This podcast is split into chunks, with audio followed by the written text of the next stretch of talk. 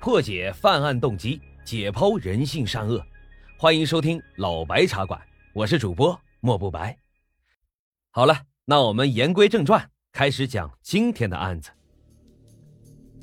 今天啊，咱们来说一说悍匪王丽华的故事。相信啊，大家应该都看过《解救吴先生》这部电影。电影主要讲述的呢，是一场解救吴先生的惊心动魄的警匪缠斗的故事。而王丽华就是这部电影里王菲的原型。她九岁就开始当老大，十二岁逼父母离婚。小时候的她就小偷小摸不断，稍微长大点儿就开始混社会，跟着所谓的大哥干上了抢劫的勾当。在十七岁的时候，因为抢劫被判了入狱九年，但是监狱的生涯不仅没让他悔改，反而让他更加的嚣张。在狱中，他就开始预谋干一番大事业，并做好了出狱后的计划，并且啊，更丧心病狂的是，他担心干大事会拖累家里，竟然预谋要杀害自己的母亲，以此来免除后顾之忧。随后啊，他纠集了二十多名不法之徒，开始了绑架的生涯。而邪恶的是，在安全获得了赎金后，他竟然还残忍地将人质给撕票，真是毫无底线可言。他用勒索来的钱订购了一百多支枪支，居然做起了要抢劫国库的春秋大梦，并且扬言要把北京闹了个底儿朝天，嚣张的程度可见一斑。那么王丽华都经历了些什么呢？做了哪些大案？又是如何被警方抓捕归案的？接下来的时间，咱们就来详细的说一说。王丽华，一九七八年出生于北京的一个工人家庭，家里的条件呀还算不错，父母呢都有着自己的工作，收入还算稳定。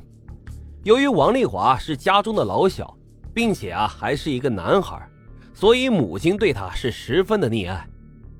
小时候的王丽华就非常的调皮，还很霸道。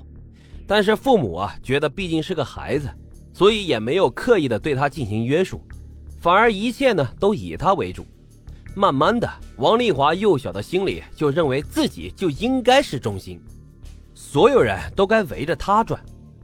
但是上了小学之后，他发现情况完全的不同了。同学们并不以他为中心，也不是所有的同学都爱和他玩，这让王丽华非常的苦恼。他每天苦思冥想呢，只有一个问题，那就是用什么办法可以让其他的同学都心甘情愿的跟着他，以他为尊。那时候啊，因为母亲的宠爱，小学的王丽华手头并不缺零花钱，他经常在校外买糖葫芦或者是糖块等小吃。有一天放学啊，王丽华和一名同学一起回家，因为手里的零钱比较宽裕，他就很大方的买了两根糖葫芦，和这位同学一人一根。这个同学拿到糖葫芦之后啊，非常的高兴，之后的几天就像个小迷弟一样，整天的就跟在王丽华的屁股后面，并且啊，对王丽华非常的尊敬。一个糖葫芦啊，就能换来当老大的感觉，王丽华非常的高兴。后来呀，他用同样的方法给跟自己玩耍的小朋友都买了好吃的，小小年纪就学会了笼络人心。久而久之，这些小伙伴们都前呼后拥的跟着他，他说什么，大家也都照做。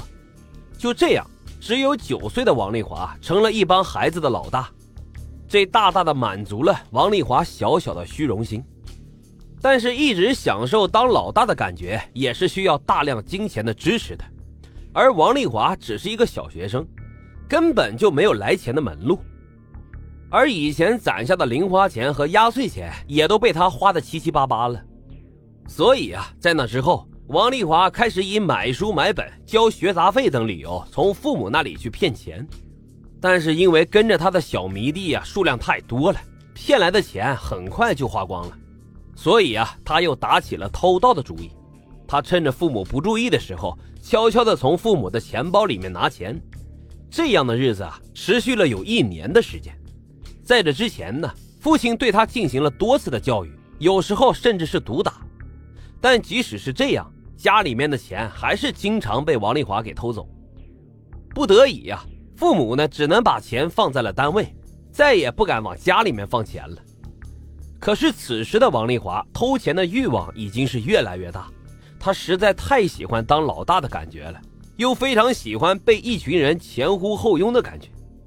要想持续这种享受，他就必须不停的搞钱。眼见家里没钱可偷了，他竟然把偷盗的目标放在了学校的老师和附近的邻居身上。邻居们和老师啊，也没少找他的父母。每当这个时候，那肯定是免不了父亲的一顿毒打，这使得小小的王丽华就开始怨恨上了自己的父亲。